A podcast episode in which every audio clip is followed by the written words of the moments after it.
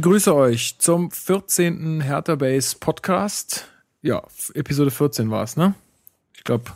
Äh, Das ist korrekt. Das ist korrekt. Ähm, ja, ähm, wie gesagt, herzlich willkommen.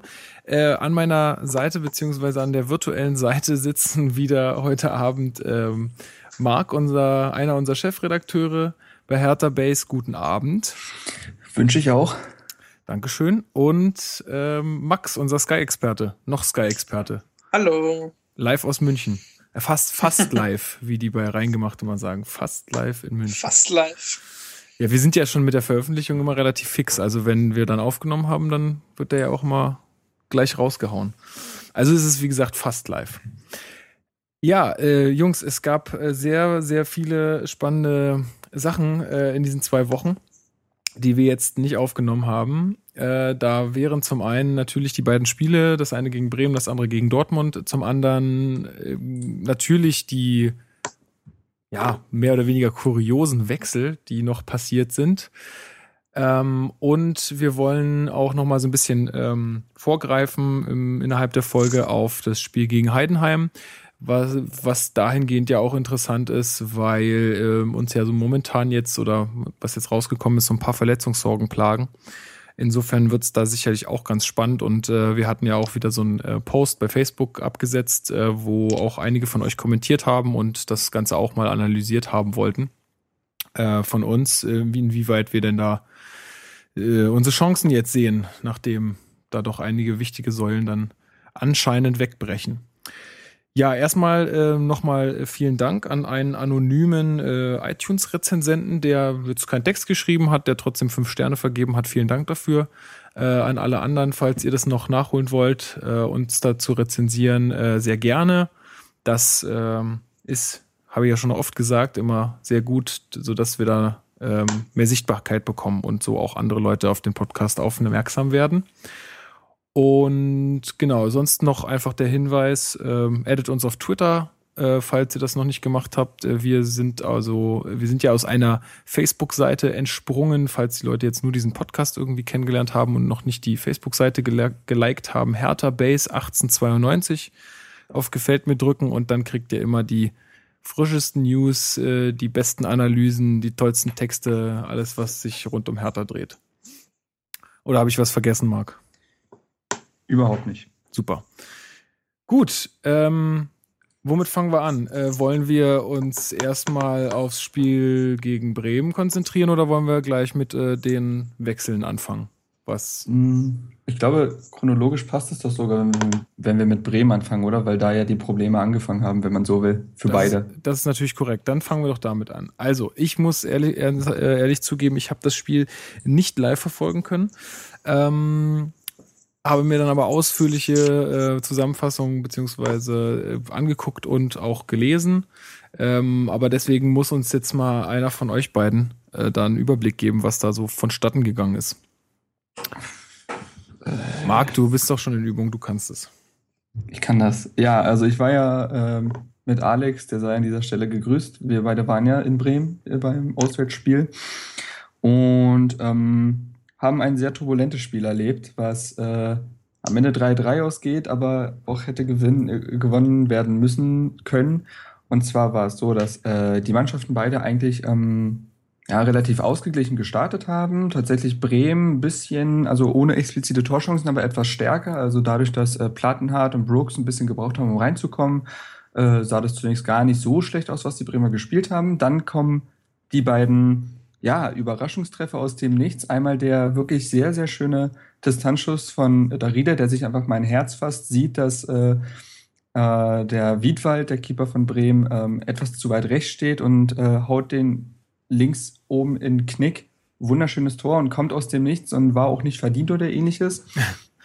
ähm, aber, ehrlich. aber ja, im Stile einer Spitzenmannschaft quasi dann doch einfach den Treffer gemacht und äh, dasselbe fand dann eigentlich statt, als man dann das 2 zu 0 erzielen konnte durch einen Freistoß, direkten Freistoß von Marvin Plattenhardt. Auch da sah jetzt Wiedwald alles andere als stark aus. Sicherlich äh, wissen wir, dass Plattenhardt eine sehr gute Schusstechnik hat und dass das nicht einfach ist und der auch mit viel Schmackes kam. Dennoch würde ich dem jetzt mal unterstellen, dass man ihn halten kann. Ja, vor allen Dingen, weil er ja eigentlich auf dem richtigen Weg war. Also er hätte ja nur ein bisschen höher springen müssen. Also genau. ich meine, da kommt er ja schon hin als Torwart. Das ist jetzt nichts, wo man sagte, da ist er jetzt zu klein gewesen oder so. Aber der, der fällt, also der fällt auch ganz komisch runter, der Ball dann, ne? So ja, kurz genau. vor der Latte noch so ganz seltsam. War schon auch gut geschossen. Das stimmt schon, aber ja, unglücklicher Einsatz. Genau, dann, dann führt man halt 2-1, äh, 2-0, genau, und dann äh, fällt das 2 zu 1 für Bremen die im eigenen Stadion, das war das Kontertor, ne? Meine ja, genau. Die ja. im eigenen Stadion dann kontern dürfen und äh, sträflicherweise von äh, den Hertha-Verteidigern nicht richtig angegriffen werden. Also das, was dann Brooks und Lanka in der Situation machen, ist alles andere als zwingend und nicht gut und nicht konsequent. Also da hätte man ein taktisches Foul ziehen müssen oder ähnliches, was Langkamp danach ja auch gesagt hat. So sei es drum, äh, es fällt das 2 zu 1 durch Finn Bartels. Und äh, da denkt man eigentlich, müsste, könnte Hertha jetzt sogar anfangen zu schwimmen, weil das Stadion dann noch langsam wieder kam. Also tatsächlich war es davor recht ruhig, was die Bremer veranstaltet haben. Aber da ging das Stadion doch mit. Und dann fällt tatsächlich äh, durch eine kongeniale Produktion von Johannes Vandenberg und Salomon Kalou das 3 zu 1. Vandenberg gerade erst eingewechselt, sorgte für großes Muchen im äh, Hertha-Auswärtsblock. Und äh, ja, aber die Mäuler wusste er zu stopfen, äh, läuft die Linie da sehr, so, sehr gut lang, nachdem er den Ball gewonnen hat. Genauer Ball auf Kalu und der schiebt ein, 3 zu 1. Man denkt jetzt, jetzt müsste es eigentlich äh, reichen und jetzt müsste es doch eigentlich gewonnen sein, aber nein, äh, es kommt ganz anders und Bremen macht durch zwei Standardtore, also einmal ein Elfmeter, sehr blöd und sehr unnötig verursacht von Lustenberg und einmal durch eine Ecke, die schlampig verteidigt wurde, ja, fallen das 2 zu 3 und 3 zu 3 und äh, so nimmt man nur einen Punkt in Bremen mit. Ähm, vielen Dank, Marc. Äh, Max, hast du das, also Dardai sagt ja immer, dass so 2-0 gefährliche Ergebnisse sind. Hast du das auch so gesehen, dass vielleicht Hertha sich dann so ein bisschen zu sehr ausgeruht hat oder ähm, also auch jetzt gerade, weil, weil man dann auch die Konsequenz hat vermissen lassen, irgendwie vor dem 2 zu 1, dass man gedacht hat, naja, jetzt das, das schaukeln wir jetzt hier schon irgendwie, wir sind gerade auf einem guten Weg oder ähm, hat Bremen einfach nur mehr investiert?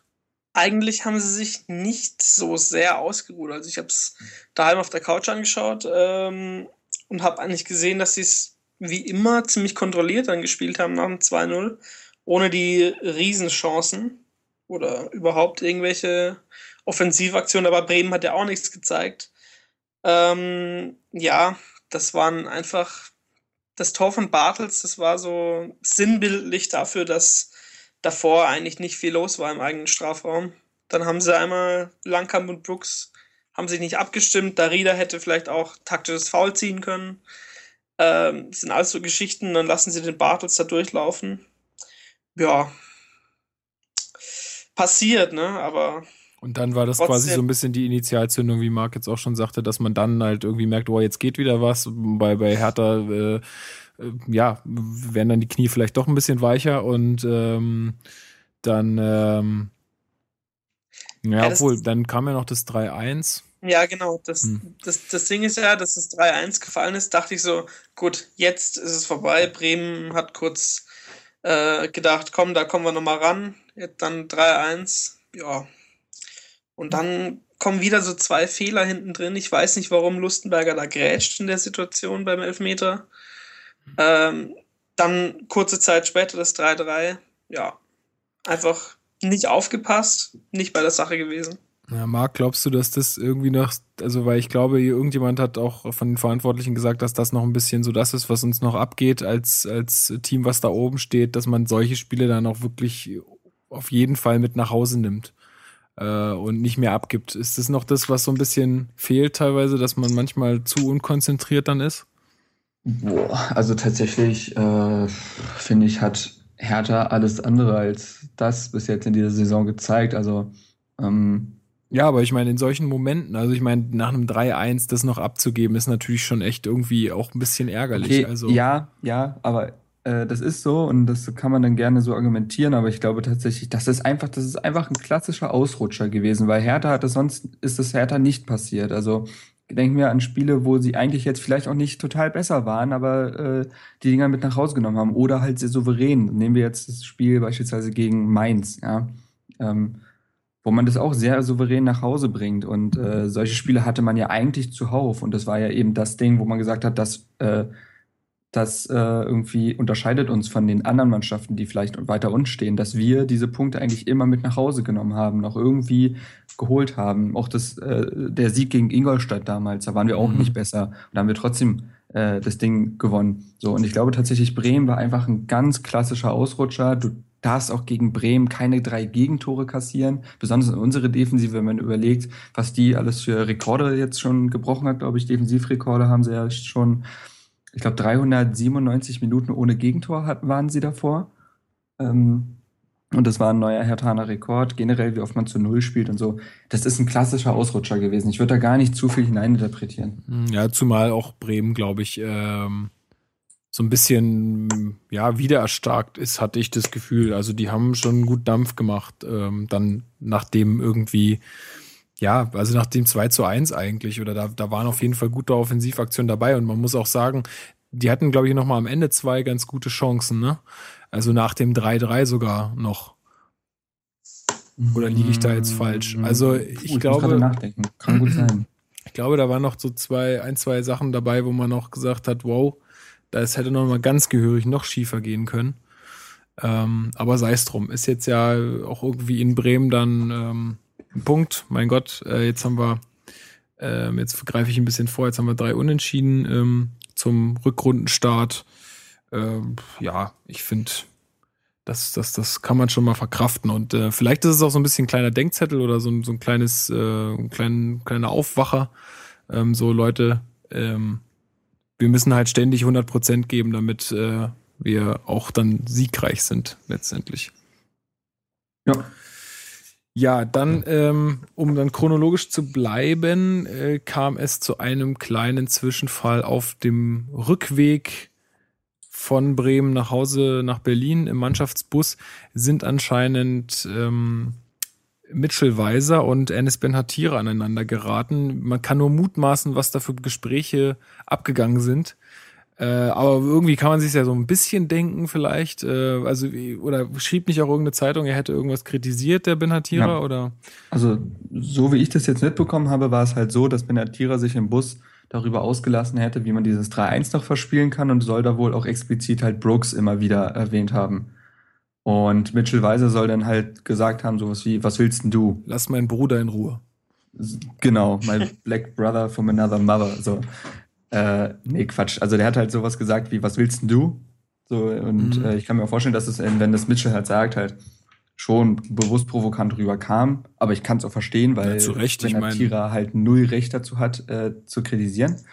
Ähm, also das soll quasi der Aufhänger gewesen sein. Und äh, zunächst hätte ich auch gedacht, das wäre eine Kleinigkeit gewesen, aber als man dann die äh, ja, das, äh, den gelben Fleck im Gesicht von Weiser gesehen hatte am nächsten Tag im Training, wusste man, da hat es ordentlich gescheppert. Ja, das ist ein Benatira dann vielleicht auch nicht zimperlich, ne? Das ist, äh, also ich, ich verstehe es absolut nicht, ne? Also äh, kein Verständnis für so eine Aktion, ähm, absolut nicht.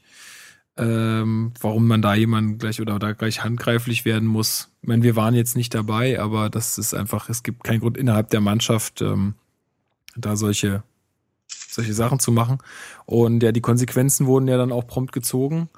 Ähm, Dardai hat gesagt, er mag Ennis zwar, aber solche Sachen können, können nicht toleriert werden. Und da ja Ennis eh auf dem absteigenden Ast war bei Hertha, ähm, ja, äh, haben sie ihn dann quasi auch, haben den Vertrag mit ihm aufgelöst und ein Abnehmer in Namen Frankfurt äh, hat sich dann auch schnell gefunden. Oder da darf er jetzt spielen. So, also es ist wieder eine schwierige Sache. Ich habe für Ennis sehr viel Vertrauen geschenkt, auch letztes Jahr. Ja. Aus dem Nichts habe ich ihm geholt, weil es Publikumliebling, sogar bei meinen Kindern gibt Poster über Ennis und ist ein sehr geliebter Spieler.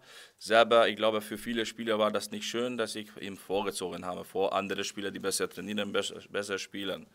Dann kommt die Geschichte mit dem Muskelfaserriss, dann hier hat hier viele das so hoch gekocht. Äh, ich bin schon ein Elefant, aber nicht so schlimmer Elefant.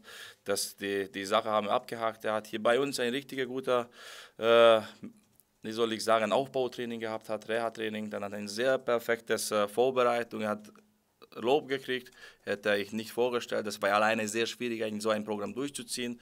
Er hat sich vorbildlich verhalten und äh, muss man sagen, aber spielerisch, die nächsten Schritte waren nicht da. Ja? Und ob das war, er hat etwas verloren von seiner Schnelligkeit durch die Verletzung oder ich weiß nicht, oder die Müdigkeit von dieser, dieser Training. Und wenn jemand die Training beobachtet, er war noch nicht so weit, dass man überhaupt mitnimmt.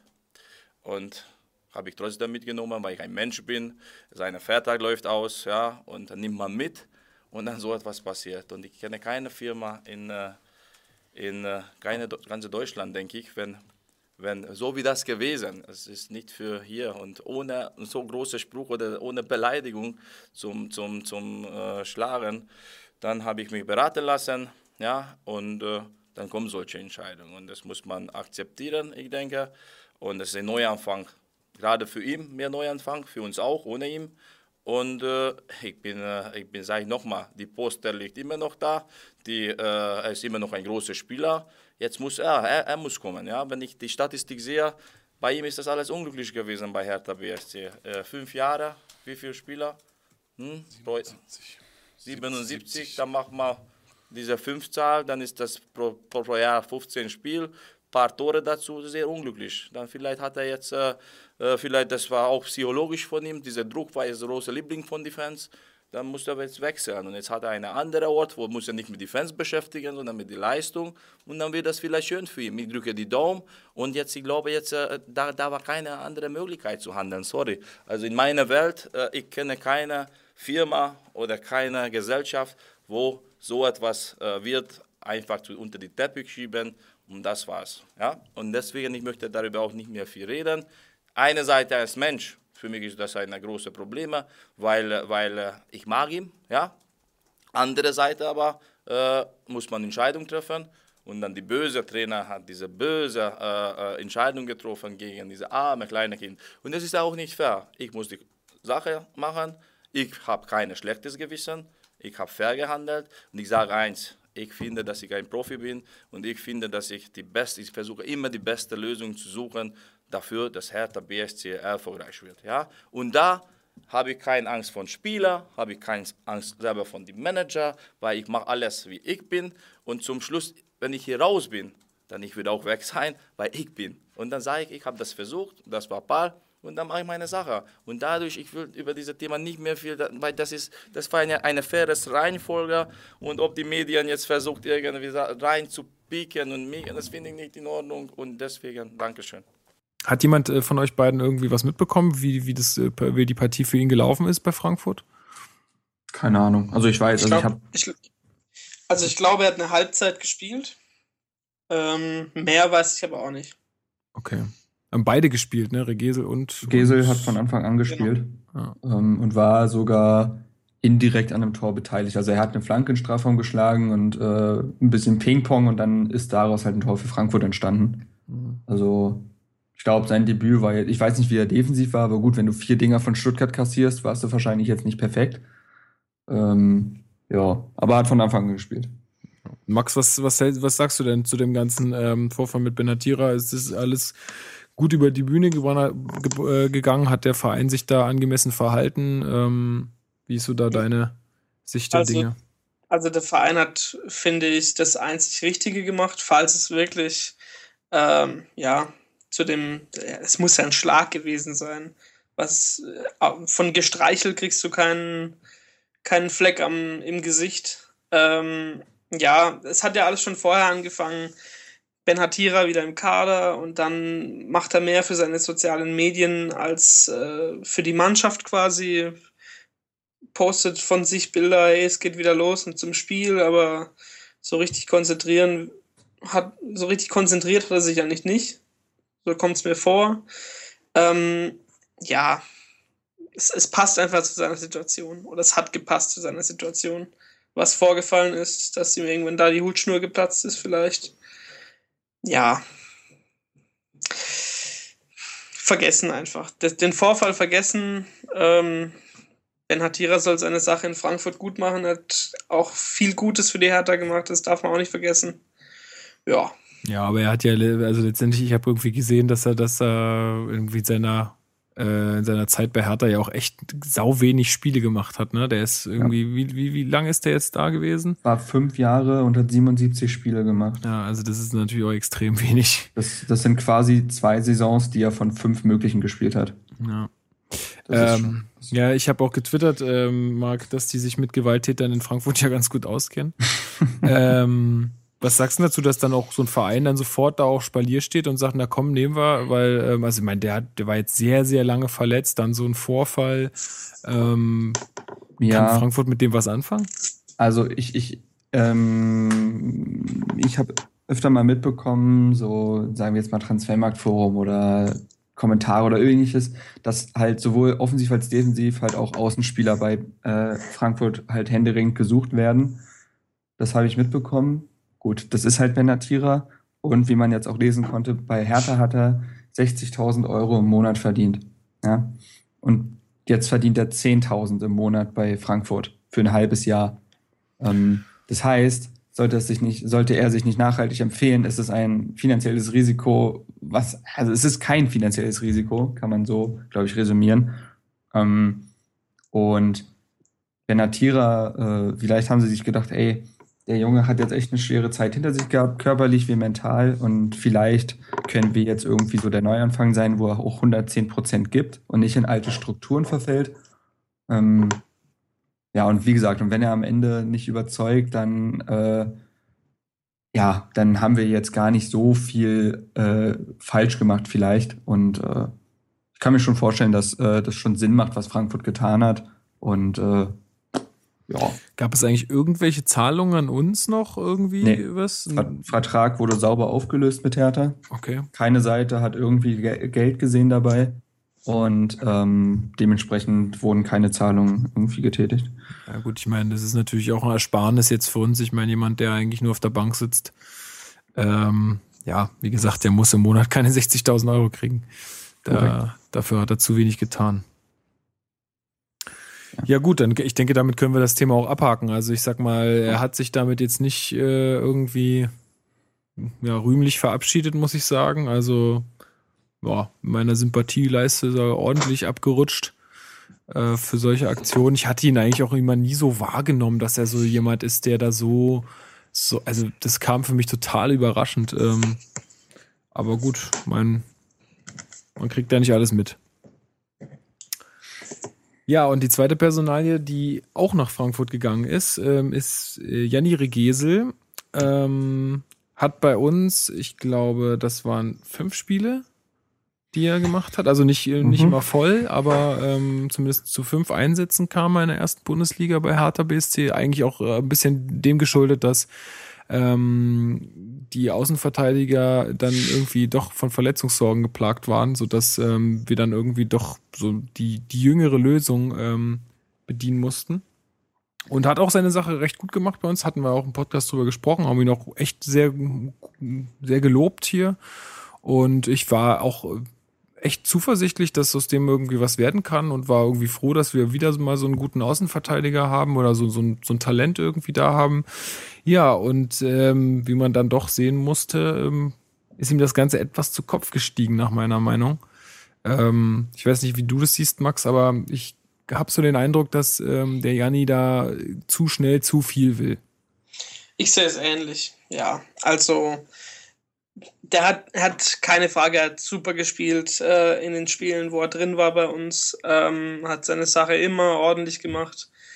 Ja, aber ich, ich glaube, dass er sich halt hinter Mitchell Weiser erstmal eine längere Zeit anstellen muss. Und das hat ihm, glaube ich, er, er hat, glaube ich, gesehen, was gehen kann äh, mit Bundesliga. Und hat halt gedacht, ja, das kriegt er vielleicht bei einem anderen Verein besser hin. Ähm, als bei der Hertha. Ja, wird sich zeigen. Jetzt hat er von Anfang an gespielt. Hat auch ein gutes Spiel gemacht, wie ich es gelesen habe. Ja. Passt, passt auch eigentlich. Ja, was, was, was sagst du, Marc? Ich meine, ist das ein Verlust jetzt auf lange Sicht gesehen? Ich meine, der Pekarik ist jetzt auch nicht mehr der Jüngste.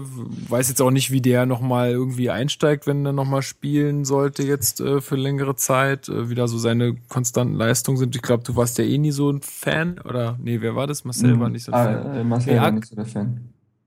Und Alex, Alex. hat sich dem angeschlossen. Genau. Also, ja. Genau. Ähm, also ist das jetzt auch irgendwie ein Verlust so langfristig gesehen für Hertha, dass, dass da so ein junger Spieler irgendwie Blut geleckt hat und ähm, dann doch lieber weg, weggeht und auch Hertha dafür ja jetzt nicht groß was bekommen hat. 120.000 Euro Aufwandsentschädigung oder so oder Ausbildungsentschädigung. Ist jetzt auch nicht die Welt. Ähm,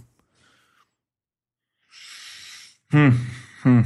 Also, ähm, ich muss sagen, dass ich charakterlich doch dann, also ich kann verstehen, was er getan hat in irgendeiner Weise. Ähm, also, weil nachhaltig gesehen muss man sagen, um auch auf deine Frage zu antworten, wird er an Mitchell Weiser ja jetzt sowieso nicht vorbeikommen. gut, das hat er ja auch selber gesagt, Ähm, dass, dass, dass es auch mit ein Grund war. Genau. Die Art und Weise, muss ich sagen, finde ich dann doch sehr enttäuschend, wenn man sich überlegt, wie viel, äh, also er war dann ja auch jemand, der als Jugendspieler schon, also jetzt schon als äh, Spieler schon ziemlich im Fokus der Medien stand und auch viel gesagt hat, so von wegen, ich komme von der Berliner Straße und das ist mein größter Traum für Hertha äh, Bundesliga-Profi zu werden und ne, die, die ganzen Kamellen. Und wenn man sich dann am letzten Transfertag halt verabschiedet und jetzt auch schon leicht hinterher tritt, wie ich jetzt im Berliner Kurier gelesen habe, was ich euch vorhin geschickt habe.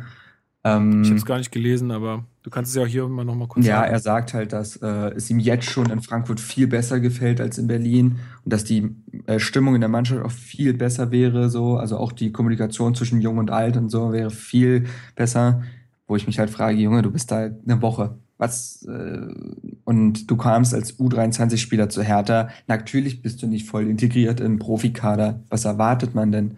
Egal. Ähm, und ich muss sagen, also charakterlich gesehen finde ich das dann doch ich kann mir auch recht vorstellen, damals er hat ja dann im Vertragspoker seinen Berater äh, gefeuert ähm, und hat das dann selbst gemacht. Ich kann mir echt vorstellen, dass der Berater einfach was anderes wollte als Regese und ihm gesagt hat, tritt mal auf die Bremse und guck, dass du hier Schritt für Schritt einfach rangeführt wirst.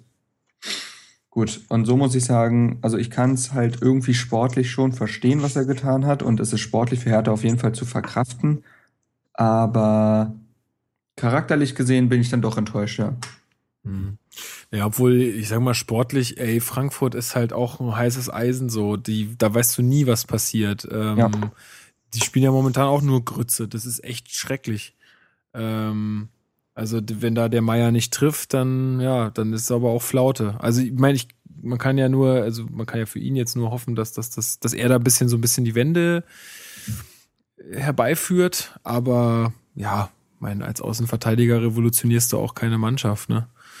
Ähm, Gute Überschrift für den Podcast. ja, ist vielleicht ein bisschen lang, aber ähm, vielleicht kürze ich sie ab einfach. Rechtsverteidiger, nichts gut. Nee, nur die Anfangsbuchstaben der einzelnen Worte. Ich Genau. lasse mir was einfallen. Ähm, ja, ich weiß nicht. Also ich hätte, ich glaube, ihm hätte es ähm, besser getan, hätte er sich einfach noch ein bisschen geduldet und wie du richtig sagst, ich finde das auch einfach so ein bisschen, weißt du, die, genauso wie mit Brooks, ich meine, da kommen wir ja auch noch dazu, siehst du, das hatte ich vergessen zu erwähnen äh, am Anfang. Aber das kann ja auch nicht sein. Ich kann ja nicht ständig einen Berater wechseln oder rausschmeißen, wenn der mir was anderes sagt. Dafür ist er da. Der sagt mir halt andere Dinge. Das, ist, das muss ich mir anhören und da muss ich halt vielleicht, äh, wozu bezahle ich denjenigen denn, dass er, weil er halt mehr Ahnung hat als ich selber. Aber gut, ähm, das ist vielleicht auch so ein bisschen dem Alter geschuldet. Ich meine, der ist auch erst 19 und ähm, ja, 20. ich, ja gut, jetzt, jetzt mittlerweile 20. Ähm, Kannst du schon gereifter auftreten, ist ja nun nicht mehr. Aber gut, äh, ja. Du weißt ganz genau, was ich meine. Also Ja, ich weiß. Ist, ähm, ist halt schwierig bei solch jungen Spielern, dass die dann halt dann irgendwie da auch so.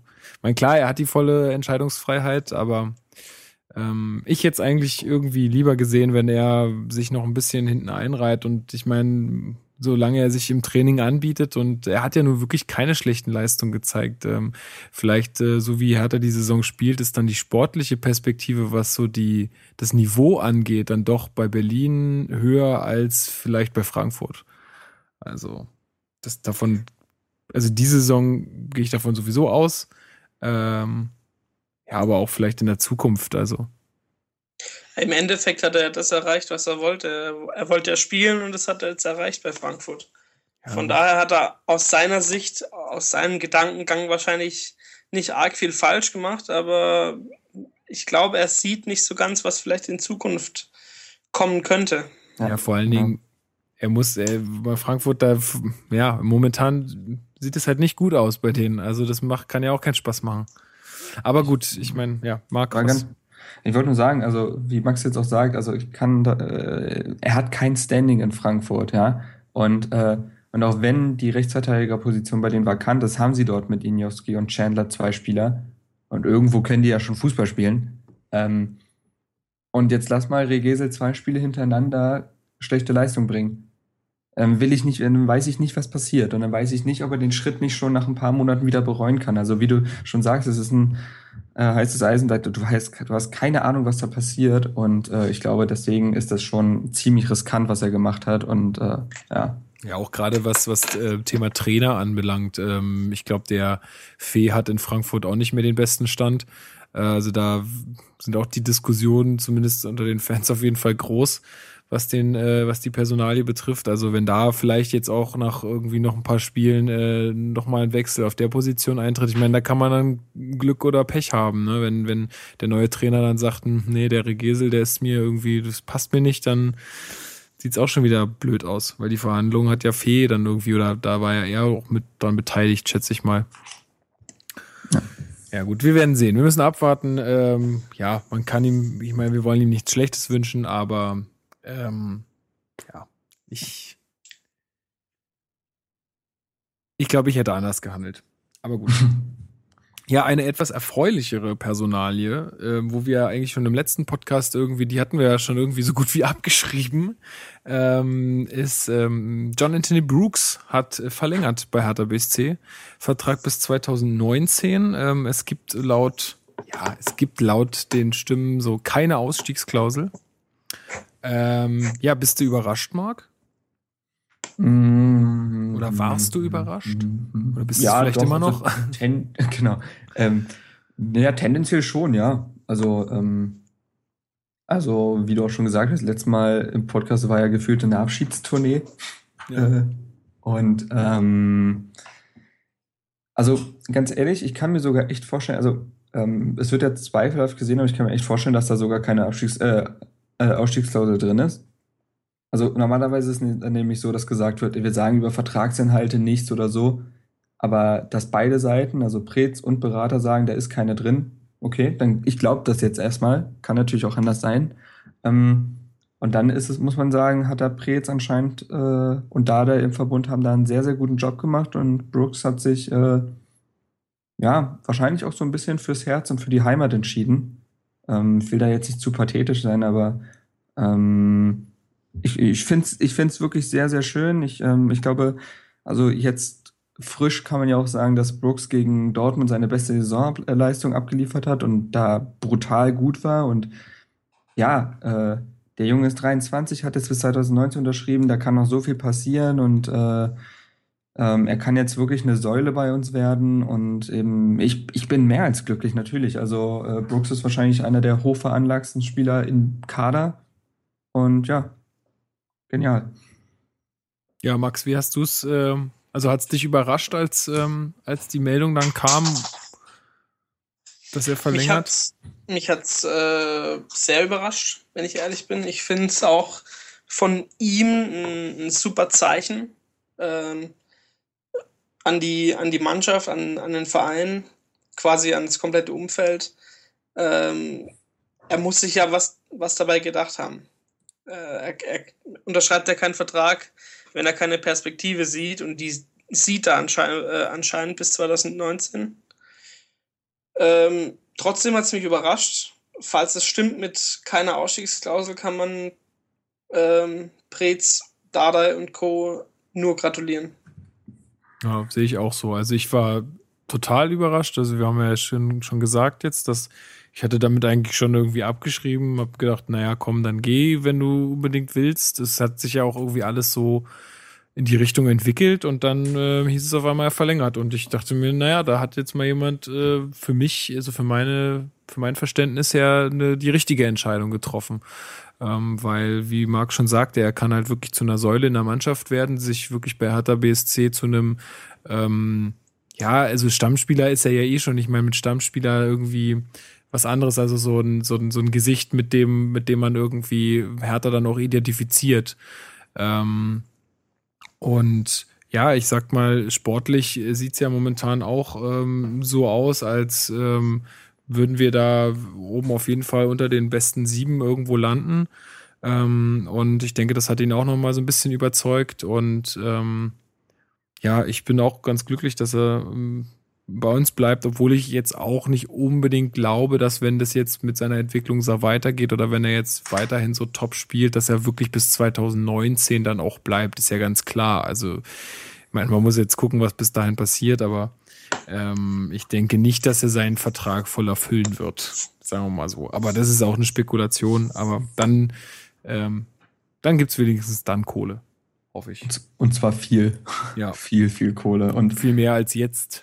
Jetzt äh, muss man sagen, fehlt ja eigentlich nur noch Mitchell Weiser, der vorzeitig verlängert. Man sieht Plattenhardt bis 2020, ne? Ja. Äh, Brooks bis 2019, Langkamp bis 2019. Ja. Jetzt fehlt nur noch Weiser. Ähm, der momentan auch noch eine Ausstiegsklausel von, ich glaube, 7 Millionen im Vertrag hat. Mhm. Ähm, was für ihn mittlerweile fast schon keine Summe mehr ist, habe ich das Gefühl. Ja, ist für mich auch gefühlt mehr wert, ja. Ähm, und wenn wir dann diese, äh, diese Viererkette langfristig binden könnten, das wäre, das wäre, das ähm, wäre so ein, so ein guter Nährboden für die Zukunft. Und ähm, muss schon sagen, also momentan kann man wenig meckern. So. Ist ja komisch als Berliner, ne? Findest ja. eigentlich immer irgendwas, da irgendwie rumzumäkeln, aber momentan kannst du echt nicht meckern und äh, Brooks hat da, ich finde auch, also das zeigt auch, wie du sagst, die Entwicklung von Hertha. Die erste, der erste, der erste Fingerzeig fand ich war, als Mitchell Weiser kam, ähm, wo man gesehen hat, hey, vielleicht kann jetzt, Hertha ist jetzt anscheinend wieder eine, irgendwo eine Adresse. Ne? Also ähm, es können sich jetzt Spieler, auch mit Niklas Stark, es können sich jetzt Spieler auch mal für Hertha entscheiden.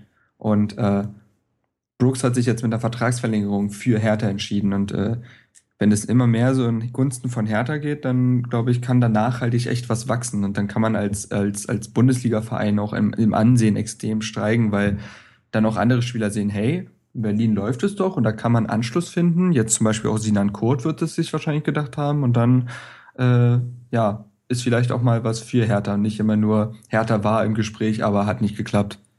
Ja, sehe ich genauso. Also wir sind uns jetzt hier irgendwie mal alle sehr einig. Ähm, falls jetzt irgendjemand zuhört und sagt, äh, Moment mal, das sehe ich irgendwie ganz anders, dann bitte schreibt's uns in die Kommentare oder ähm, ja auf Twitter. Ihr findet die ganzen Adressen im Beschreibungstext. Ähm, aber ich muss dir recht geben, das ähm, sehe ich allerdings auch so. Also ich finde auch, dass der Startschuss irgendwie so mit Weiser war, wo irgendwie alle sich irgendwie so ein bisschen fragend angeguckt haben und so gedacht haben, was, was will der denn jetzt hier bei uns? Und jetzt äh, die nächste, also das war für mich die nächste Situation, dass ich mir gedacht habe, was, Brooks verlängert jetzt bei uns? So, das war so ein bisschen dasselbe Gefühl, was ich da hatte. Ähm, und ja, nee, aber ich kann kann mich auch nur anschließen, dass man da jetzt momentan echt nichts zu meckern hat. Ähm, und wenn es so weitergeht, dann bin ich glücklich. Kam, ist das nicht schön? Ist kam, das nicht schön? Kam dazu eigentlich irgendwelche Fragen noch bei, bei Facebook? Bezüglich Brooks? Ja. Nee, glaube nicht. Nee, ach so, genau. Das äh, Ben Hatira Gate. Fand ich auch schön. Hat ja. mir gefallen. Äh, das haben wir schon abgearbeitet. Ähm, ja, was haben die Leute noch angesprochen? Heidenheim, das besprechen wir später noch. Ganz genau.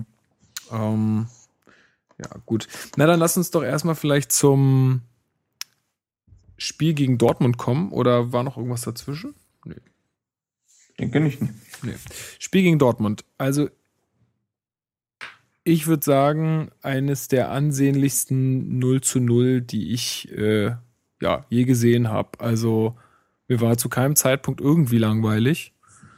Ähm, und ja, also manchmal ist mir das sogar lieber als irgendein äh, Torfestival. Ähm, Max, hast du das Spiel live verfolgen können? Ähm, ich habe ähm, ich habe es nicht also nicht äh, live gesehen. Ich habe es in diversen Zusammenfassungen gesehen. Wie ist denn das eigentlich? Also ich, ich gucke relativ selten Zusammenfassungen bei 0 zu 0, weil das ist halt meistens irgendwie so ein bisschen das ist witzlos. ein bisschen witzlos, also, ja. äh, aber wie, wie, wie haben sie das denn aufbereitet oder was, was gab es denn da für Szenen? Also ja, sie haben ähm, sie sind, glaube ich, eingestiegen mit der, mit der Gündogan-Chance. Ziemlich mhm. am Anfang. Ähm, haben es dann über diese, über den Kopfball von Brooks gezogen, ähm, dass es quasi hin und her geht. Ähm, am, und am Ende kamen dann eigentlich nur noch die Konter von Hertha, wo dann Kalu äh, gedacht hat. Und die eine Chance von Jetzt ist Max, äh, du bist gerade ein bisschen, ein bisschen abgehackt. Du bist gerade ein bisschen abgehackt. Ja, dich versteht, man, dich versteht man schlecht. Also soweit war ich, ähm, deine Verbindung kracht gerade ein bisschen zusammen. Aber ich habe dich jetzt soweit verstanden, äh, dass, dass es halt ziemlich hin und her ging, obwohl ich zum Beispiel fand, dass die äh, Kopfballchance von Brooks somit die äh, größte war. Äh, hast du das auch so gesehen, Marc? Ja. Also ich, ähm, ich fand, das war somit die größte Chance im ganzen Spiel. Das stimmt, ja. Also, und aus der Position hat er gegen äh, beispielsweise Leverkusen und Nürnberg schon getroffen. Also, ähm, das hätte auch anders ausgehen können und dann führst du da 1-0.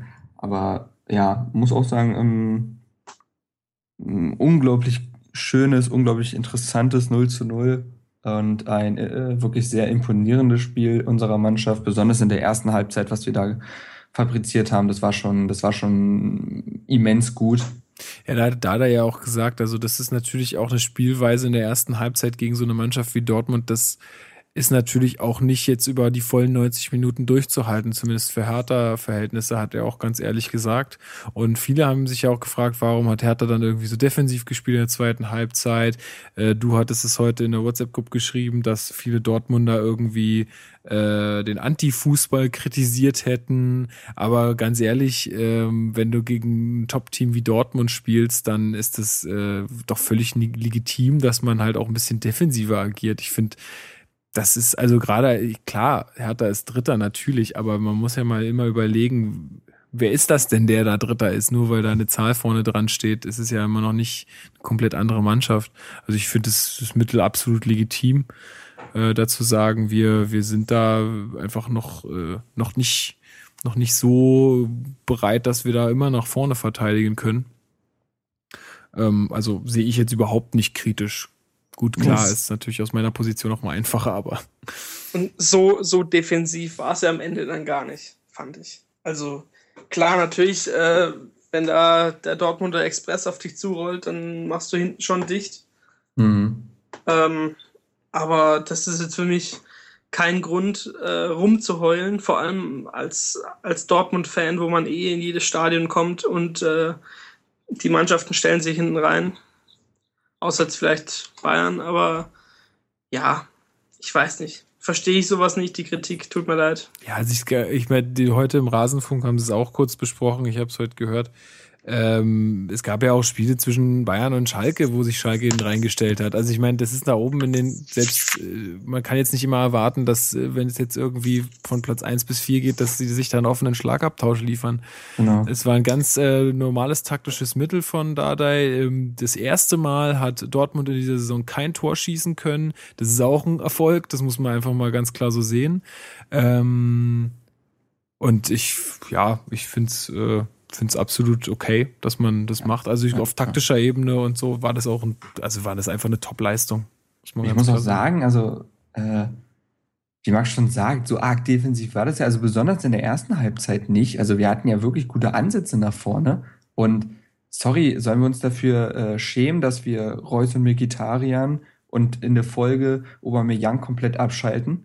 Ähm, nee, also es bei, bei mir, ich habe ja jetzt noch ähm, gesagt, das ist die zweite Halbzeit gewesen, hauptsächlich. Genau, und die zweite Halbzeit, da hatten wir aber auch in der 77. Minute die Konterchance durch, von Kalu. Und das, das war denkbar knapp, sein Schuss, der am Ja. linken Pfosten vorbeigeht. Ja, ja, ja. Ich kann verstehen, dass er sich überlegt hat, okay, gebe ich jetzt wirklich rüber zu Vandenberg? Hm, schieße ich doch mal selbst. ähm, Gar nicht jetzt, ne, aber ich weiß auch, ich weiß echt nicht, wann Vandenberg sein letztes Profitor gemacht hat. Also, und für Hertha war es nicht. Ähm, und hat er jemand, nee, der hat nie ein Tor für Hertha gemacht, oder?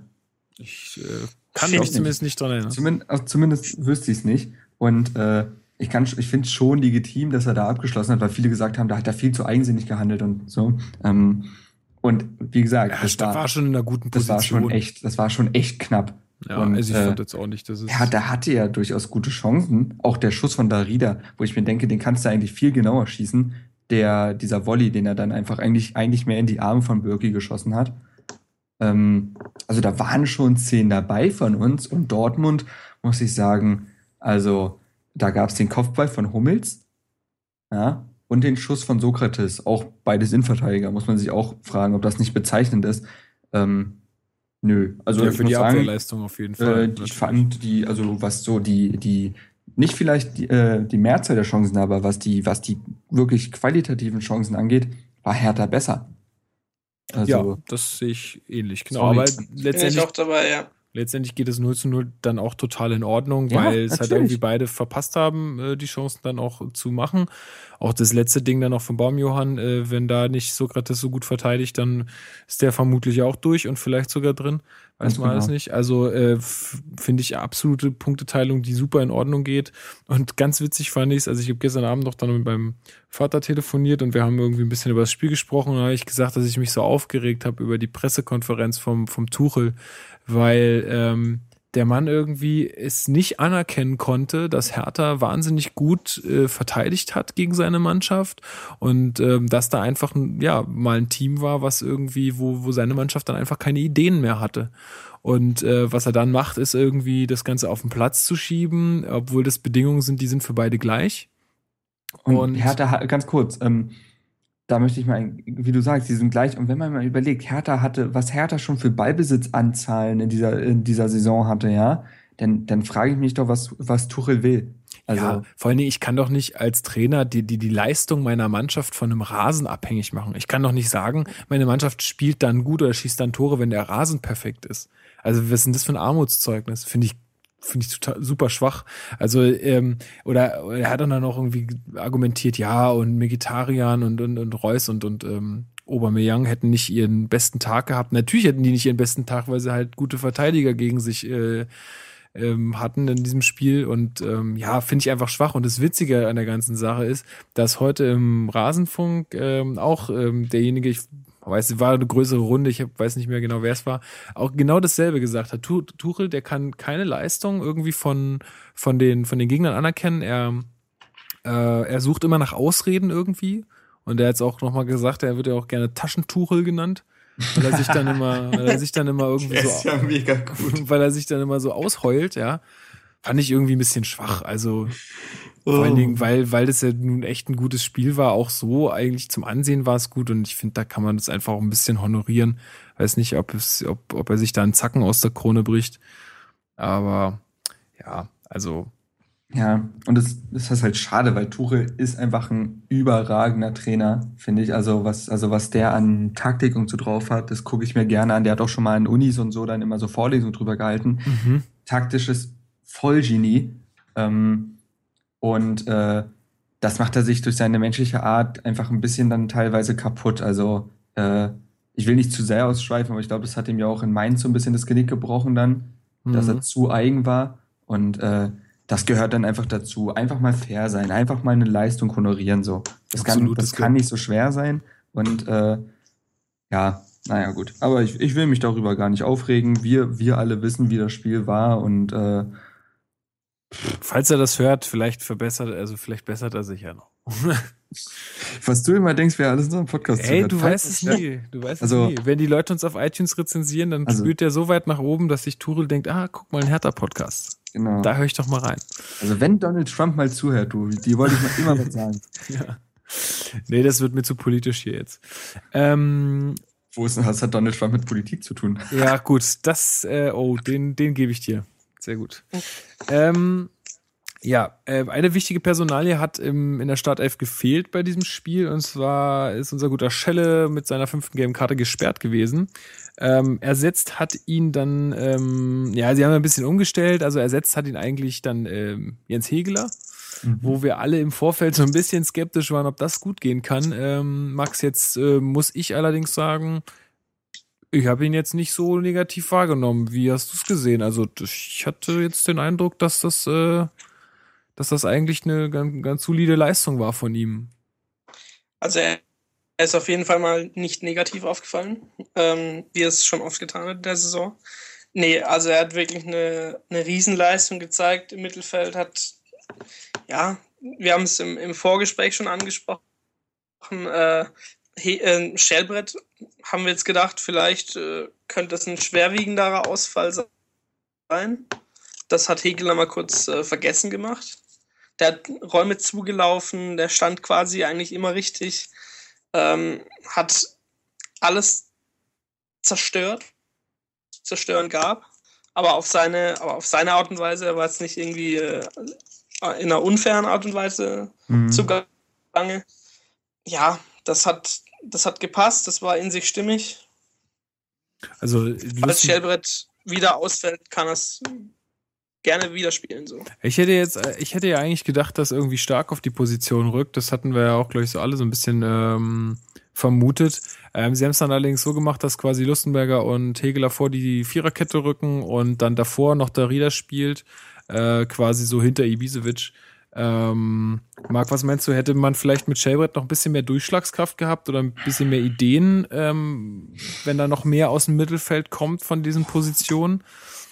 Mhm. Also oder hat das eigentlich so gepasst, dass die Hegeler da jetzt zerstört hat, wie Max es sagt? Ähm, also ich ich glaube tatsächlich, dass wir nur mehr Durchschlagskraft gehabt hätten, hätten wir es so gemacht, was eine Idee von mir, glaube ich, war, oder ich will sie mir nicht alleine zuschreiben, aber es war so ein Gedankengang, äh, dass man halt Baumi nimmt und ihn reinbringt. Also Baumjohann halt auf die 10, das, was Darida gespielt hat, und Darida auf die 6, was er ja anfangs der Saison gespielt hat, ähm, hätte ich mir vorstellen können. Ansonsten muss ich sagen, weiß ich nicht. Also ähm, man kann, besonders ich kann ja Shellbrett immer sehr viel abgewinnen, aber als Offensivgenie würde ich ihn nicht bezeichnen. Und ähm, Darida, äh, Darida sage ich schon, Hegeler hat einfach einen sehr, sehr guten Job gemacht und hat über 90 Prozent seiner Pässe zum Mann gebracht. So. Ähm, das ging so eine Mannschaft und, wie Dortmund ja auch jetzt nicht. Ja, und ich fand ihn tatsächlich, so ich fand ihn insgesamt, das habe ich auch in der Einzelkritik geschrieben, besser als Lustenberger. Ähm, was Lustenberger und äh, er beide gleich gut gemacht haben, war halt die defensiven Aufgaben zu erfüllen. Aber von der Passgenauigkeit her war Hegeler meilenweit besser. Also zum Vergleich, Hegeler hat äh, 91 Prozent der Pässe zum Mann gebracht und äh, Lustenberger 71. Und in der gegnerischen Hälfte waren es nur 58 Prozent von Lustenberger. So. Und das waren teilweise Situationen, wo ich mich so geärgert habe, weil dann Dortmund durch die drei schnellen Spieler da vorne kann Fehler so brutal ausnutzen, ja. Und äh, deswegen darfst du das niemals machen. Und Hegeler hat immer die Ruhe behalten, hatte immer einen coolen Kopf, äh, ähm, hat auch in den richtigen Momenten Fouls gezogen, ohne unfair zu sein, wie wir es gesagt haben. Also ich, ich war echt beeindruckt von Hegeler und ähm, habe manchmal so das Gefühl, genau dann, wenn man nichts mehr von Hegeler erwartet, überrascht er einen, ja. weil äh, damals, also jetzt das Spiel ähm, damals, als er gegen Mainz gespielt hat und das Tor gemacht hat und als er mal überraschend als Innenverteidiger gespielt hat. Da haben wir uns auch alle nach die Augen gerieben und gefragt, was war das denn? Das war ja richtig gut. Und äh, teilweise ist Hegeler so ein Mann für die Überraschung. Ja, vielleicht wird er da auch einfach ein bisschen unterschätzt oder einfach ein bisschen zu schlecht gemacht. Irgendwie. Er ist, er ist kein schlechter Fußballer. Und das wird ja auch immer wieder gesagt von allen Leuten, die ihn beobachten. Im Training soll der richtig gut sein. Ähm, und deswegen hat er ja auch in der Vorbereitung so viel Vertrauen bekommen und wurde statt Stocker eingesetzt und äh, so weiter.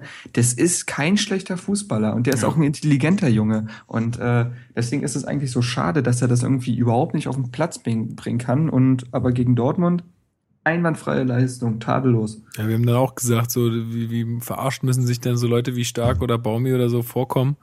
Äh, wenn dann immer so ein Jens Hegler dann letztendlich mhm. den Platz irgendwie ergattert, ne? Aber gut, er hat uns dann äh, gezeigt, warum es so ist. Ähm, ich bin auch sehr zufrieden gewesen. Dada war auch sehr zufrieden. Aber ist euch mal aufgefallen, dass der in den Interviews nach den Spielen immer so aussieht, als wäre der gerade irgendwie aus dem Wellnessbereich gekommen? Also so, der ist total entspannt und er überhaupt nicht verschwitzt, gar nichts. Das sieht immer aus, als wenn der gar nicht gespielt hätte. Meinst du Hegeler jetzt? Ja. Ich dachte kurz Dardai. Äh, nee, nein, nicht Dardai. Wellnessbereich, äh, was? Nein, nein, äh, nein. Gulasch ins Gesicht gekippt. Nein, ähm, nein, Hegeler, äh, ja, der sieht immer ganz ordentlich aus. Ach, keine Ahnung. Äh. Ja, so völlig, also manche Spieler, die da denkst, die fallen gleich um. Mhm. bei ihm sieht es immer, ist immer, als ob er am Spiel kann es nicht gelegen haben irgendwie, weil äh, ist er 11, sonst was Kilometer gelaufen. Also ich glaube die drittbeste Laufleistung im Spiel. Ui. Nach, äh, ja, nach ähm, Darida, klar, der ist seine 13 wieder gelaufen und Haraguchi tatsächlich die zweitmeisten. Mhm. Und dann kam Hegeler. Also, äh, nee, der hat sich schon verausgabt in dem Spiel. Na gut. Wer mir auch besonders gut gefallen hat, war Kalu. Also ich weiß nicht, da ist mir nochmal aufgefallen, was der eigentlich am Ball kann. Das ist ja der Wahnsinn. Also wie der den Ball behaupten kann zwischen drei Leuten, dann irgendwie noch da durchhüpft ähm, mit dem Ball am Fuß ist schon echt. Also das ist mir in dem Spiel nochmal, ich, mein, ich wusste, dass er sowas kann, aber das ist mir in dem Spiel nochmal besonders äh, aufgefallen.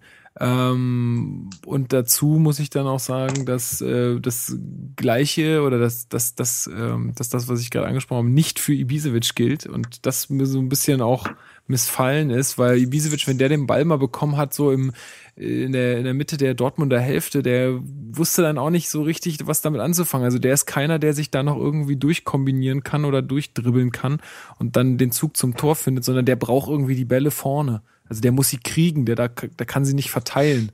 Ja. Äh, Habe ich immer den Eindruck. Und das, das hat, äh, ja, da hat einfach jemand, ja, das hat da vielleicht einfach ein bisschen gefehlt gegen Dortmund, dass man da, wenn man, wenn er da die Bälle bekommen hat, dass er die noch ein bisschen besser ver verwertet hat. Gebt ihr mir recht oder hört ihr, höre ich Nicken oder was, was ist das? Kann ja Max mal Du hörst ein, du hörst ein Nicken von mir. Ähm, ja, Sehe ich ähnlich wie du. Gibt es nicht viel hinzuzufügen. Okay. Ähm, ja, dann ist noch so ein bisschen, also heute auf der Pressekonferenz ähm, zu Heidenheim wurde auch nochmal gefragt, warum Dada denn so spät gewechselt hätte. Ähm, weil jetzt ja Baum Johann, ich glaube, der kam, die kam so in der 80. oder so. Nee. Der kam in den letzten zwei Minuten. Ach so. Stark und Baumi in den letzten zwei Minuten. Ja, also äh, warum er denn so spät gewechselt hätte, hat ein Journalist gefragt und hat ähm, Dardai dann auch gesagt, naja, wenn dann halt sowas so gut funktioniert, so defensiv, ähm, wie es jetzt dann ähm, gegen Dortmund war, dann reißt er da gerne was auseinander. Muss ich ihm auch eigentlich recht geben. Also ich. Ja, gegen Dortmund absolut. Ja. Ähm, in anderen Spielen verstehe ich es nicht, aber in Dortmund also jetzt gegen Dortmund sehe ich es ganz genauso. Also wenn da die Grundordnung stimmt, warum sollte ich das jetzt unnötig auf, auseinanderbrechen? Nö, also das äh, war alles okay. Und Baumi hatte ja sogar seine Szene noch. ja, ähm, gut, das ist halt auch brutal stark verteidigt, ne? Das ja, Sokrates ist, ist halt auch, ähm, ja, auch wenn ich es eigentlich immer sehr gerne neben Subotic gesehen habe, muss man sagen, dass Sokrates halt auch einfach ein brutal guter Innenverteidiger ist. Also in allen Belangen. Und äh, ja, kein Vorwurf von Baumi an der Stelle, aber mh, mm, nö, also da wäre jetzt tatsächlich gegen Dortmund keine Kritik angebracht, was die Wechsel betrifft, würde ich sagen. Ich finde auch, dass er da so wechselpolitisch auch ganz gut gemacht hat. Ich meine dann auch am ich Ende. Dachte, du willst nicht politisch werden. Ja, also wenn es Politik im Fußball ist, dann ist das ja noch in Ordnung. Ich sehe jetzt schließlich einen Fußball-Podcast. Aber so. ähm, am Ende der, am Ende des Spiels dann auch noch mal ein bisschen Zeit von der Uhr zu nehmen, war wahrscheinlich auch die richtige äh, richtige Taktik dann einfach, um diesen Punkt dann einfach auch, äh, weil gegen Dortmund weißt du nie, ne? Das, das kann auch noch kippen. So. Braucht nur eine mhm. blöde Aktion passieren. Weil er hat, er hat ja dann auch gesagt, die kommen dann aufs Feld, die neuen Spieler, und dann ist erstmal die Ordnung nicht mehr ganz so da. Man muss sich erstmal kurz reinfinden und in den Momenten äh, kann es da doch immer mal passieren, dass so ein, so ein Reus durchrutscht oder so. Naja, und dann steht man mit leeren Händen da. Vielleicht hatten wir dieses Spiel auch wirklich Glück, weil ich weiß noch, im Hinspiel hat uns Kagawa sehr wehgetan. Mm, und der ist ja jetzt aus mysteriösen Gründen nicht dabei gewesen. Da soll wohl irgendwas vorgefallen sein. Ähm, Ich habe jetzt irgendwie eine Überschrift gelesen, dass da irgendwie nichts, also dass da, dass die sich nicht verworfen haben sollen oder so. Also ja, aber irgendwas war da von wegen ganz schlecht trainiert oder irgendwie sowas, äh, wodurch halt Castro gespielt hat und Castro fand ich halt ziemlich wirkungslos. Ähm, ja, Vielleicht war das ganz gut so. Weil ich weiß noch, im Hinspiel muss man, glaube ich, war Kagawa jemand, der irgendwie zweimal die komplette Defensive von Hertha ausgehebelt hat mit einem Pass. Und äh, ja, vielleicht hat uns das ganz gut getan. ja, gut, aber ich sag mal, ob nun Castro oder Kagawa, ey, das sind trotzdem Namen da. Äh, darf man trotzdem stolz sein. Das ist jetzt nicht so, dass man, ähm, dass man da sich bedanken muss oder so. Ja, ob Castro oder Kagawa, Hauptsache Dortmund. Korrekt. Ja, ähm, sonst noch irgendwas zum Dortmund-Spiel? Ähm, wir flippen hier so ganz easy durch die Themen heute. Das Ja, ist, ist irgendwie, schön. ähm, das geht recht, recht fix. Wir sind uns sehr Ähm, einig. Ähm, Es, Ähm. gibt, es gibt nicht viel zu kritisieren, irgendwie. das Ach, stimmt. ach Mann. Also, Ich muss auch sagen, Haus. ja, ich wollte gerade noch mal äh, auf die Zuschauerzahl äh, eingehen. Ausverkauftes Haus. Ich meine, 0-0 könnte man jetzt sagen, wenn man das jetzt rein von den Zahlen hört, irgendwie 75.000 Zuschauer, 0-0, äh, gähn. Aber ich denke doch, dass es auch ganz gute Werbung war. So, für den Berliner Fußball. Ja. Ähm, also ich habe jetzt nur Stimmen gehört auch von ein paar Leuten, die vor Ort waren, die gesagt haben, ey, das hat richtig Spaß gemacht und so. Also Stimmung war wohl sehr gut und naja, wenn dann auch noch Leute wie Mourinho auf der Tribüne sitzen, ne? Da weißt du, was abgeht. Spitzenfußball. Klar, der guckt sich nur die ausgewähltesten Partien an. ähm, aber es war ja auch, glaube ich, ganz, also waren ja 13 Grad und Sonne. Nimmst du jetzt auch äh, jetzt momentan, wo es teilweise gefühlt vor zwei Wochen noch geschneit hat, nimmst du es mit? Äh, hier in Und- Nürnberg schüttet's und es ist eklig und uah. Ja, also nö. Und ähm, also generell, das war, glaube ich, einfach ein richtig schöner Fußballnachmittag für jeden, der dort war. Okay, außer die Dortmunder. Aber ähm, ich glaube tatsächlich, dass es jetzt ganz schlecht ist, dass wir jetzt nächstes gegen, äh, gegen Wolfsburg zu Hause spielen, weil da kommt wieder keine Sau. Und dann, dann, dann normalisiert sich das quasi vom Zuschauerschnitt wieder. Ja, Wolfsburg Weil- ist halt echt immer dünn. kommen- dann Ne? kommen halt so knapp 30.000 und dann hast du wieder deinen normalen Schnitt wahrscheinlich, weil wer würdest du jetzt Dortmund spielen und danach gegen Köln oder so, weißt du? Das wäre Ja. was anderes, aber mal schauen. Ja, Schalke hat jetzt einen Punkt auf uns gut gemacht. Das heißt, es sind jetzt nur noch zwei Punkte auf äh, die Schalker, die wir jetzt da Vorsprung haben. Ähm, gut, aber ich, weiß nicht, irgendwie diese Saison ist für mich eh die Tabelle so weit weg in meinem Kopf. Das, das interessiert mich alles gar nicht. Ich, ähm, ich meine, das ist jetzt ein blöder Spruch ähm, und da muss ich einzahlen, aber so von Spiel zu Spiel denken, das, das, das ist jetzt irgendwie echt wahr, diese Saison, weil ich habe, haben mit dem Abstiegs nichts zu tun. Das ist cool. Ähm, und was da oben jetzt passiert, ob es am Ende drei oder sechs oder sieben ist, interessiert mich eigentlich nicht. Ich meine, klar hat das natürlich große Auswirkungen auf die kommende Spielzeit, aber im Endeffekt ist mir nur wichtig, dass wir guten Fußball spielen und ähm, ja, jetzt, jetzt nicht das alles kaputt machen, was wir die Hinrunde gezeigt haben und auch vor allen Dingen langfristig dann einfach ähm, bisschen weiter oben mitmischen können. Also insofern ist mir das, ob nun Schalke da mit rankommt oder nicht, ist mir eigentlich relativ egal. Läuft. Ja, gut, seht ihr also ähnlich. Das ist schön. Ähm, ja, das letzte Thema, was quasi noch offen ist, wäre dann das ähm, Spiel gegen Heidenheim, was jetzt ansteht am Mittwochabend um 19 Uhr in der, wie heißt die Arena? Äh, Voigt. Voigt, Voigt. Voigt Arena. Ja. 15.000 irgendwas Zuschauer, knappe ähm, äh, 1.600 Fans äh, von Hertha werden mitfahren. Ähm, ich habe ja versucht, noch eine Karte zu kriegen. Keine Chance.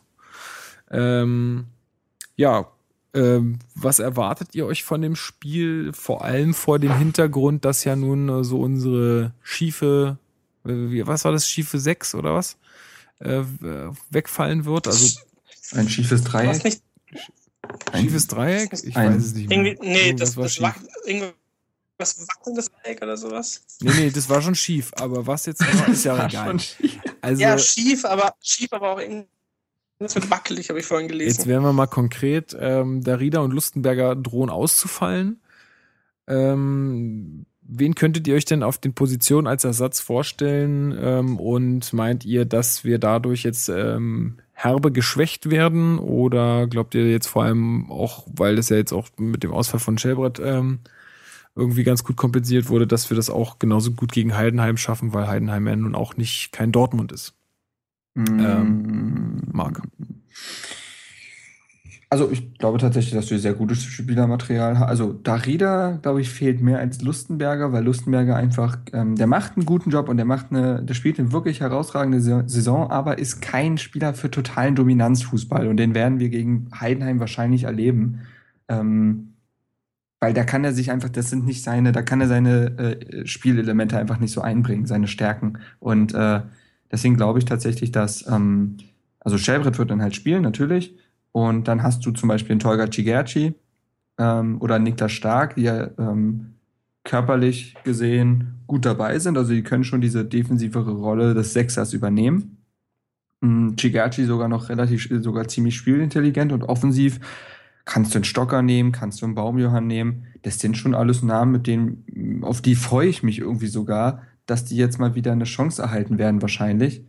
Und vielleicht ist es tatsächlich so, dass Hegeler jetzt zweimal hintereinander spielt. Den dürfen wir jetzt nicht wieder von der Liste streichen. Also ich finde schon, dass wir jetzt eigentlich genug Spielermaterial haben, um sagen zu können, da kann man mit demselben, ja, ähm, weiß ich nicht, mit, der, mit demselben Stolz da gegen Heidenheim antreten und nicht irgendwie sagen, oh, ohne Lustenberger und Darida wird jetzt das aber ganz schön wackelig. Nö, also das ist schon ganz gut, was wir da in der Hinterhand haben. Ähm, ja, konkret jetzt, welche, oder wie, wie sieht dann deine Aufstellung aus? Mm, okay. Also, also ich würde jetzt erstmal alles beim Alten lassen, sonst wahrscheinlich, nehme ich an. Dementsprechend äh, würde ich sagen, dass wir auf der 6 äh, Schellbrett und wir sehen Schellbrett und Hegeler, glaube ich. Und auf der 10 sehen wir dann Baumjohann. Mhm. Und vorne dann wie gehabt, also Ach, also auf ich der glaube, Außen ansonsten, und ansonsten glaube ich, wird er, er wird dann nicht mehr viel rotieren wollen, weil er sonst ja auch im Pokal eigentlich nicht rotiert hat. Und wenn Und- jetzt zwei Positionen zwangsweise eh schon geändert werden müssen, glaube ich, bleibt alles beim Alten. Und meinst du nicht, dass wir vielleicht sogar gegen Heidenheim mit einem Doppelsturm agieren? Weil ich sag mal, Heidenheim ist wirklich Mittelmaß der zweiten Liga. Haben, ja, aber haben wir gegen Frankfurt mit einem Doppelsturm gespielt? Ich glaube nicht, oder? Also, ich, hm, ich glaube, das bleibt erstmal alles beim Alten. Ich kann, also ich kann es mir rein theoretisch natürlich vorstellen. Ich könnte mir theoretisch auch vorstellen, dass Pekarik spielt und Weiser nach vorne rückt, aber ähm, nee, Ja, also das wäre so meine Aufstellung. Mhm. Okay, Max, wie, wie, was hast du so für Prognosen? Wie, was glaubst du, wie da Dardais Plan aussehen wird? Ich, ich fände es fatal, wenn da der Hegel dann nicht aufstellen würde. Das ist doch mein Seid ihr Satz. noch da? Ja, Ich höre nee, euch wir nicht sind, mehr. wir, Wir sind noch da. Also Ich höre euch ganz, ganz leise. ganz, Mhm. ganz leise. Sie aber uns kann es ja eigentlich nicht liegen, ne? Nee. Weil wir hören uns ja wunderbar. Korrekt. Okay. Ähm, solange mich hört, ist alles okay. Ich werde nochmal fortfahren. Äh, also ich fände es fatal, wenn der Hegler nicht aufstellt nach der Leistung gegen Dortmund. Ähm, ja, ich bin mir auch ziemlich sicher, dass wir Baumi auf der 10 sehen. Und bin eigentlich bei Marc von der Aufstellung her. Doppelsturm könnte ich mir auch vorstellen, aber dann müsst, dann müssten sie, müsst da da hinten wieder jemand rausnehmen. Ich glaube, das wird er nicht machen. Ja, Also, weil ich sage mal so, Heidenheim ist jetzt äh, mitten, Mittelmaß zweite Liga, das heißt jetzt auch offensiv jetzt nicht die, die Brechermannschaft wahrscheinlich. Ähm, jetzt hat äh, Max seine Kopfhörer rausgenommen. Ja, jetzt hört man uns, glaube ich, doppelt. ne? jetzt sind sie wieder drin. jetzt sind sie drin, ja. Ähm, und zwar, also ich sag mal, ich gucke jetzt mal ganz kurz nach, wie viele Tore die geschossen haben. Das dürften nicht allzu viele sein. Wir Das heißt, gegen, gegen Düsseldorf haben sie jetzt gewonnen, ne? Glaube ich. ja, gegen Düsseldorf. In Komm. Düsseldorf. Ja, komm, ist doch. Also Düsseldorf, ey. Weil Düsseldorf ist 15. in der zweiten Liga. So, ähm, also ich sag mal, da, da erwartet uns jetzt sicherlich keine, Offen, äh, keine Offensivlokomotive. Das heißt mal aus, aus, dem, aus, dem, aus dem Abwehrverbund hinten jemand rauszunehmen, zum Beispiel wie Weiser, ist, denke ich, jetzt keine, ja, kein, kein bricht uns jetzt nichts ab. Also wenn da Pekarik spielt anstatt von Weiser, dann ist das genauso in Ordnung. Ähm, äh, Weiser dann nach vorne ziehen und dafür Kalu noch mit in die Doppelspitze zu nehmen, fände ich fast, also ich würde sagen, mich, mich würde es sehr interessieren, weil auch gerade in so Pokalspielen ist es natürlich auch wichtig, gerade bei solchen Gegnern dann auch irgendwie schnell das Tor zu machen und schnell, mm, schnell dann irgendwie in Führung zu gehen, weil ähm, umso länger das Spiel dauert, umso schwerer wird's dann irgendwie. Und wenn du dich dann irgendwie durch irgendwelche blöden ähm, ja, Verlängerungen und dann auch noch äh, vielleicht, wenn du dann ins Elfmeterschießen kommst, dann kann alles passieren. Und dann, dann gilt auch der, der Liga-Vorteil nicht mehr, der spielerische Vorteil nicht mehr. Dann geht's einfach nur noch rein um Psyche, weil Elfmeterschießen können die alle. Und am Ende sind die dann, äh, spielen die zu Hause und ja, dann kann halt, wie gesagt, alles passieren. Deswegen wäre ich eigentlich dafür, die so schnell wie möglich irgendwie ähm, zu überrennen und äh, das Tor zu machen, damit die halt auch irgendwie was tun müssen und uns dann halt mehr Räume bleiben. So, das wäre, finde ich, ganz interessant, wenn er so agieren würde. Aber ja, mein, also jemand hat auf Facebook gefragt, muss ich nochmal schnell nachgucken, wer, wie wir denn so das, also den Kader an sich beurteil, äh, beurteilen und ich finde auch, dass, dass man da eigentlich wirklich Position fast eins zu eins also gut ersetzen kann. Also wenn wir jetzt wirklich davon sprechen, so hin und her zu schieben, wie Weiser nach vorne, äh, Pekarik in die Abwehr oder Baumi auf die Zehen oder wie auch immer, also da, da habe ich nie Bauchschmerzen. Wenn ich mir so andere Vereinspodcasts anhöre oder so, wenn die Leute dann darüber reden, wie unfähig ihre Spieler werden und so weiter, ich weiß nicht, ich kann da momentan irgendwie überhaupt nichts ähm, kritisieren. Nee. Am Ende wird es tatsächlich sogar, obwohl zwei Spieler ausfallen, wird es trotzdem Verlierer geben für das Spiel, die nicht spielen dürfen. Das muss man sich mal vorstellen. Also es ist ja nicht so, dass wir jetzt Leute als gesetzt ansehen, weil zwei Spieler ausfallen, sondern okay, die fallen aus, dann wird aber trotzdem vielleicht ein Stocker nicht spielen können oder ein Chigerci nicht. Und äh, dementsprechend muss man sagen, äh, ja, also das ist schon echt gut, was wir da in der Hinterhand haben. Also der Florian hatte das gefragt auf Facebook, äh, ob unser Kader, ob wir den Kader da breit genug sehen. Und das, also ich würde das mit ja. einem ganz klaren Ja beantworten, vor allem wenn du jetzt äh, von Heidenheim redest. Ne? Also da ist natürlich auch äh, in Relation zu deren Spielermaterial unseres äh, sicherlich um Längen besser. Also das ist natürlich auch ein ganz klares, ein ganz klarer Muss-Sieg. Da braucht man gar nicht drum herum reden. Und das ist, äh, soll auch keinen Druck aufbauen oder irgendwas. Das ist einfach, äh, das ist ein Spiel, was gewonnen werden muss. Das sind sie sich auch, glaube ich, selber bewusst. Und ja, hoffen wir mal, dass sie, dass sie die ganze gute Sache über die Bühne bringen. Mhm. Ähm, ja, was, was sagst du denn, Marc, zu, zu, zu dem Vorschlag, dass man da doch ein bisschen offensiver agiert? Ich würde mich nicht gegen offensivere äh, Formationen wehren. Ich, ich, ich, ich glaube tatsächlich, dass es nicht so sein wird. Einfach um jetzt nicht unbedingt den Rhythmus zu verlieren. Und da, da ist halt nun mal jemand, der sehr gerne aufs gleiche System, aufs gleiche Personal setzt. Ähm, ich glaube es nicht, aber ich kann es mir natürlich vorstellen und es würde vielleicht auch Sinn machen. Aber ich weiß auch nicht, also ich, äh, was sind jetzt genau die Stärken von Heidenheim und so weiter, kann ich nicht beurteilen. Sind die jetzt gut im Kontern und fehlt uns dann vielleicht sogar jemand, wenn wir eine Doppelspitze spielen? Ich weiß es nicht. Ähm, aber klar, möglich ist alles und ich, ich kann es mir auch vorstellen. Also ich glaube, gegen Hamburg damals haben wir ja mit wirklich klassischer Doppelspitze gespielt, Kalu, Ibisevic und äh, generell ein paar Spiele und das hat ja immer gut funktioniert. Also klar, möglich wäre es auf jeden Fall.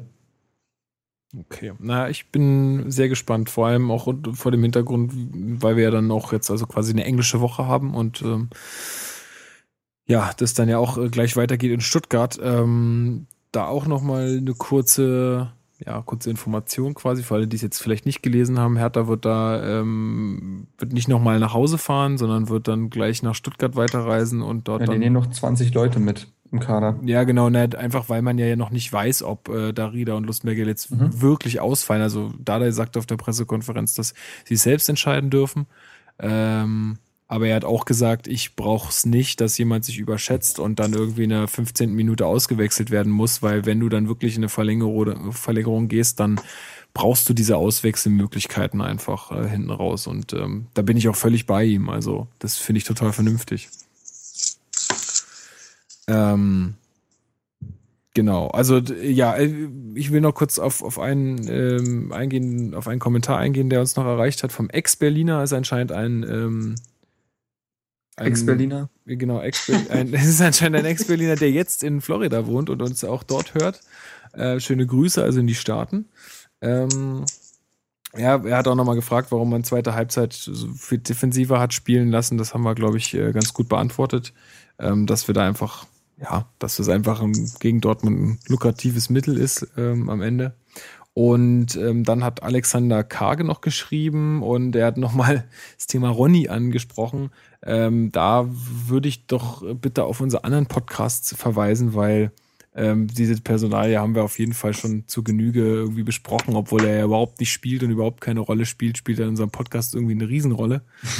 ähm, also das, ähm, ja, also da einfach nochmal die anderen Podcasts nachhören, falls du es noch nicht gemacht hast, Alex, dann äh, hör doch da einfach nochmal rein. Kapitel Vielleicht holt Ronny auch mal aus im Bus. Genau, dann ist er auch weg. Nee, also ähm, vielleicht sollte man weiser mal drauf ansetzen. Ja, ja, der Ekel so nach. Pass auf, wir wollen jetzt den und den loswerden. Genau. Mach doch nochmal was. Ja. Genau. Ähm, ja, genau. Also da bitte einfach nochmal nachhören. So. Jetzt habe ich eigentlich keine großen Themen mehr für diesen Podcast. Äh, vielleicht noch ein kleiner Tipp von euch, wie es am Mittwoch ausgeht. Ähm, ja, 2-0. Das wird eine lockere Geschichte. So wie gegen Nürnberg, meinst du? So ungefähr, genau. genau. Bin bei 3. 3-0, noch deutlicher. Ja, pff, also ich glaube auch, also nach, nach dem, was ich defensiv so gesehen habe äh, gegen Dortmund, bin ich auch dabei, dass wir das Ding irgendwie zu null schon schaukeln. Ähm, ja, äh, ja, ein 1-0 reicht ja. Schauen wir mal. Ähm, aber ich bin auch sehr zuversichtlich, dass wir das, dass wir das packen. Ähm, wir haben da auch eine kleine Aktion noch vor. Marco und ich waren schon so ein bisschen in der Planung. Müssen wir mal gucken, ob das alles so hinhaut, wie wir uns das vorstellen. Ähm, ich werde das Spiel bei Freunden gucken äh, und mich dann auf dem Rückweg mit äh, Marc in Verbindung setzen via Skype und ähm, wir wollen da vielleicht so eine kleine Spe äh, Spezialfolge aufnehmen, weil bis dann wieder in zwei Wochen der Podcast irgendwie erscheint, ähm, ist dann auch das Thema Heidenheim irgendwie schon lange durch und ähm, ja, das äh, vielleicht können wir dann einfach, ähm, also auf dem Weg nach Hause würde ich dann quasi mit ihm das Ding aufnehmen, kurz einfach mal über das Spiel reden, so wie wir es jetzt auch hier mit diesem Stil immer gemacht haben und das dann auch direkt noch an dem Abend hochladen, sodass ihr da irgendwie äh, gleich äh, Futter habt nach dem Spiel. Äh, mal gucken, ob so viel Redebedarf gibt, je nachdem. Äh, schauen wir mal. Aber das wird sich äh, auf jeden Fall, die Länge wird sich in Grenzen halten.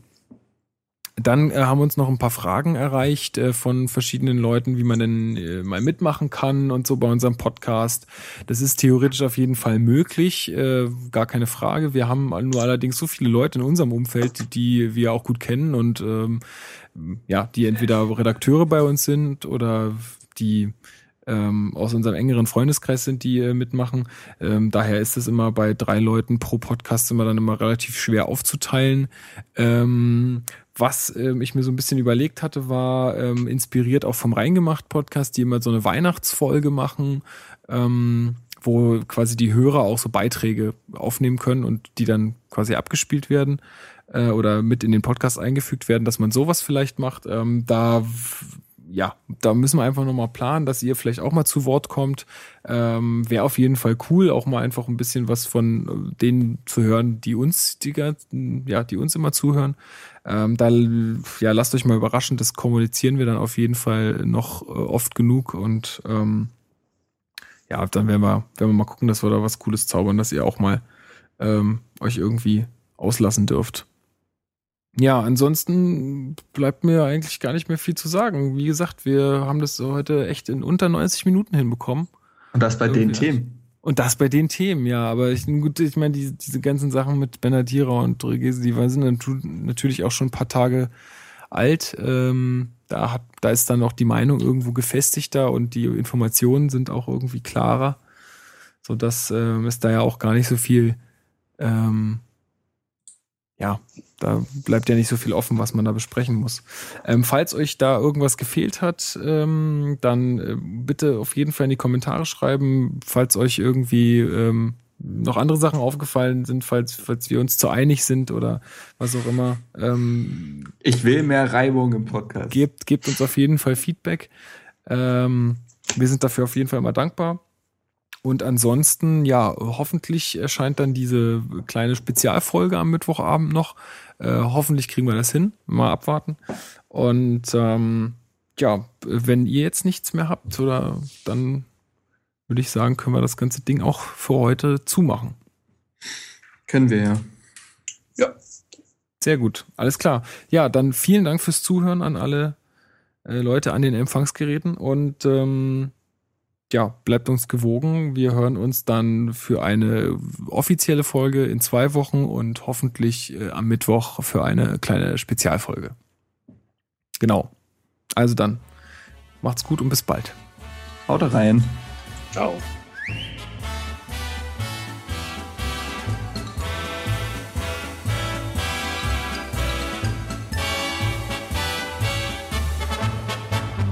An dem schönen dort spielt Hertha